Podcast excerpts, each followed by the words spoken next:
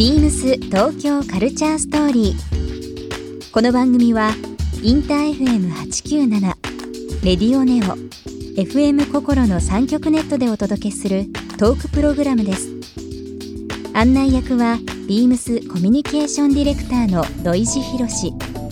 今週のゲストは小西俊之です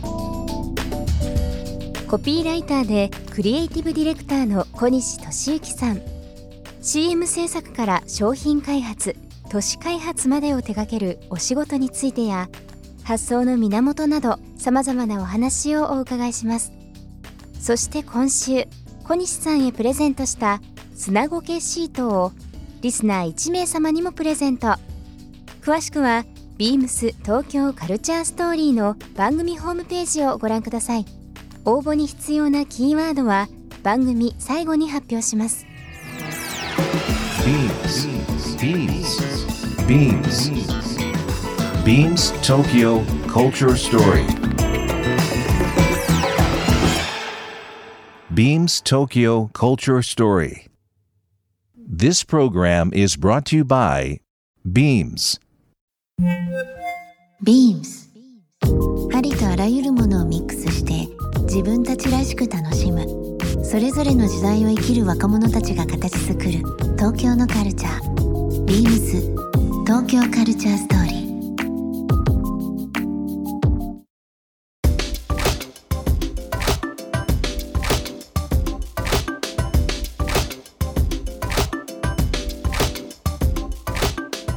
小西さんまあ、はお仕事されて独立されてからもう13年4年そうですね経つと14年目。いうふうにまあ、お話しいただきましたけどこの広告業界にそもそもこう入るきっかけというのもですけど前職も含めてなんですけど 何だったんですか？こいやーなんか多分当時のことを一言で言うとミーハーだったんだと思うんですよ、う、うん、僕実は今やってますけどその不動産というか都市開発に行きたかったんですよ。はいなのであ、まあ、大阪の大学を出たんですけど、ね。そこからなんか不動産の会社とかを受けてたんですね。である内定もらっていて、ね。そこから電通と博報堂っていう会社があるらしいよ、はい。そこまで知らなかったんです僕。当時、うん。はい、で広告代理店という謎の職業に触れて、なんかよく分かんないけど引かれて入って、うん。で、えっとたまたま受かったので入ったんですけど、うんそもそも僕はマーケッターっていう職業に憧れていてですね、うんうん。マーケティングってかっこいい響きだ、うん。何市場調査をして世の中を作っているとは何かみたいな。で当時でっかいまあ今の人わからないと思うファイルファックスっていう巨大はいはない。システム手帳って言われてるものはい。はを小脇に抱えてでっかい携帯電話を持って喋ってる姿がですね、はい。かっこいいなと思って憧れて入ったんですいよ。ましたよねそういう。いた。先輩にいたんですけど、うん。でマーケッターにを志望したんですけどマーケッターの素養はないってあの代理店っうん。代理店で入るとうん。試験があるんですね、うん。でそれで振り分けられるんですけど、で実は行きたくなかったっていうか全く意識のなかったコピーライターに配属されたんです。だから僕あの若い子がコピーライターになりたいんですけど小西さんどうやってなったんですか?」って言ったらよく聞かれるでしょうし俺ね、うん。俺配属って言って。全然夢がねえや しかも補欠だったんですよ、えー当時はい、補欠って、補欠って言われないはずなんですけど、うん。基本12人ぐらいしか入れないところに13番目で入ったらしく、はい。君補欠だからって先輩に言われたんですよ、はい。そんなショックなことない。ないですよね。でもあれよあれよのままでもう、ね、今まあ独立される長い間形になってますけど、まあ、か結果論ですけどやっぱり合ってたんですかね。まあ縁があってっていうのもそうですね。まあいろんな方に出会って育ててもらったっていうのはどでかいですけど、うん。ちょっと変わってたんだと思うんですよね。あのコピーライターを志望している人たちっていうのは言葉のそのなんか、はい。チャーミングさっていうかうん。なんか「なんとかってなんとかだね」って「うふふ」とか書いたりとかするような、はい。い、わゆるキャッチコピーみたいなのが好きだったんで、ええ。だと思うんですけど僕はそんなので人動くのかなってずっとうん。マーケティング志望だったから、うん。うん。一番早くスターンって人が動くためにはどうするかばっかり考えてたんですよ。うん。うん。うん。うん。なのでイエモンを担当させてもらった時はイエモンっていうその名前がすごいから、はい。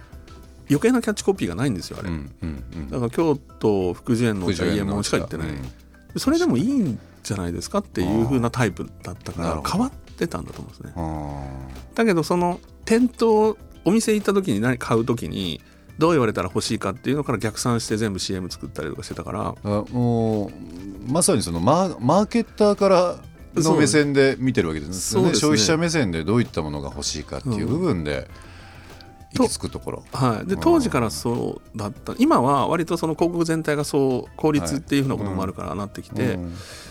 そろそろ逆にもっとなんか情緒的なものとかが流行るんじゃないかと思うからそっちも行きたいなと思ったりしますが。やっぱ広告もファッションも対極なものがどんどんどんどん近づいてきて、10年20年周期みたいなのあったりとかするんですかそうですね、まあ、ファッションはやっぱ本当にもっと生き物っぽい感じが僕はしてて、早いですよね。すごい回転が速いし、うん。あのすぐこうちょっと前にものすごい良かったものがもうすごい良くないとかいうのもあって、ものすごい難しいじゃないですか、うん。その分面白いと思うんですけど、そうですね。広告はもう少しだけ緩やかで、よくあの人の世の中の半歩先を行くべきだって言うんですけど多分半歩後ろぐらい、なるほど、は一歩後ろだと遅すぎるんですけど半歩後ろぐらいだとうん。ついていけるから結局僕が一番いいなと思っているコピーは世の中に出た時にああそれ俺も考えたわとか、うんうんうんうん。俺も知ってる知ってるって思って思われるけど世の中に出てなかったものが一番すごい素晴らしいので、それってやっぱ半歩後ろぐらいの気分ですかね。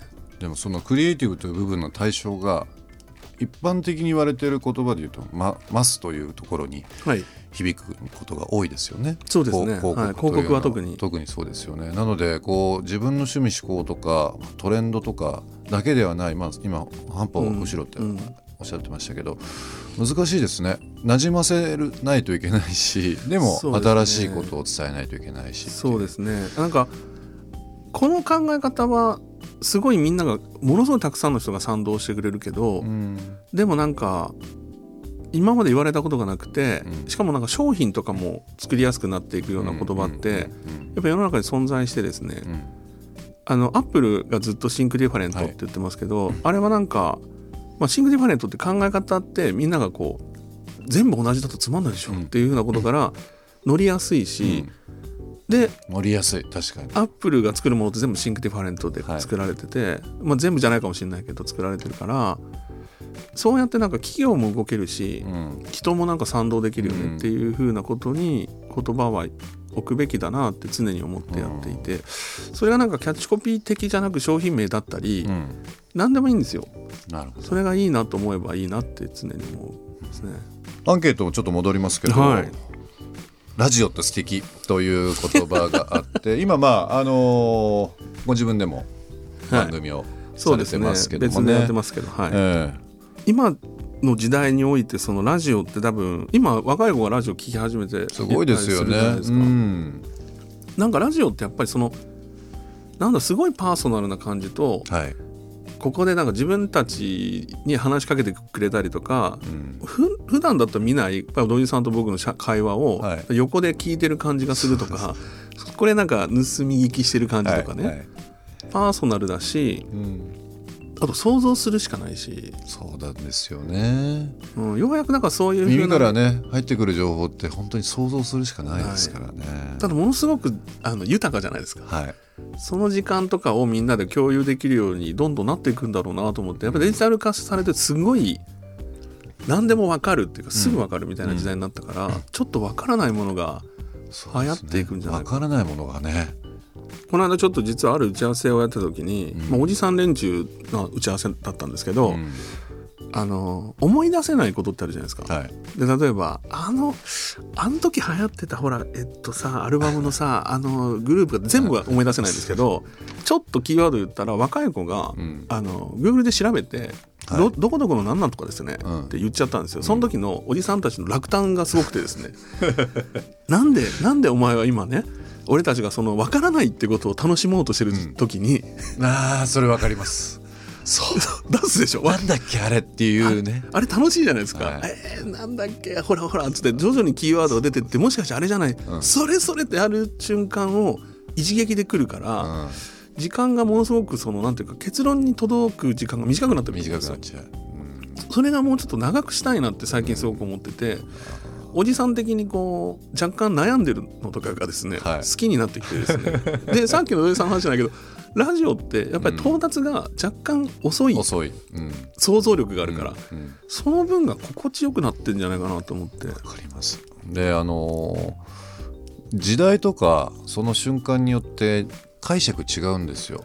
例えば誰かご飯の話をしててラジオで、はいああれ食べたいなっていう時もあるしああれ食べた時にこんなことしてたなとか、うんうんうん。なんか間接に的になんかいろんなものにどんどんどんどんなんしていくっていうのもあるので、絵がだからそこにあってもう食べてたら食べるって話だけだけど、うん。うん。それのなんか地元はどこなのとか食材はどうなのとか話になったりしますもんね。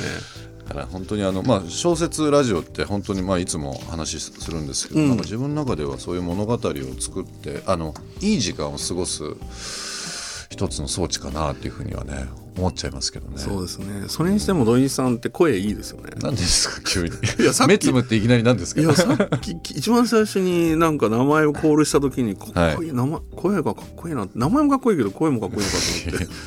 光景もう一枚出てきませんよ なんかもうあのラジオ好きの人とラジオの話するのが僕一番幸せかもしれないですあーでも確かに僕もそうですね、ラジオ好きな人といろんな角度でラジオ好きですからね。いろんな角度で。ねこのゲストもまあ本当にさまざまな方出ていただいて、はい。まあラジオの話タイトルの、まあ、東京のカルチャーとか、うんすごく広いじゃないですかうん言葉として、うんうん。だから、まあ、人によって全然捉え方とか解釈とか会話が違うんでまあ面白いですよ。まあ面白いですね。してると。ビームス東京カルチャーストーリー。ゲスト小西俊之さんにプレゼントした砂ごけシートをリスナー1名様にもプレゼント。応募に必要なキーワード「コピーライター」を記載して番組メールアドレス beams897 アットマークインター FM.jp までご応募ください詳しくは番組ホームページまで Beams デミルクスビームス池袋ショップマネージャー本田美幸です。デミルクスビームス池袋は3月7日ルミネ池袋の地下1階に新しくオープンしました。今シーズンはベーシックカラーに色鮮やかなピンクやグリーンを差し色として合わせるコーディネートがおすすめです。お仕事帰りにもぜひお立ち寄りください。Beams 東京カルチャーストーリー Beams Tokyo Culture Story.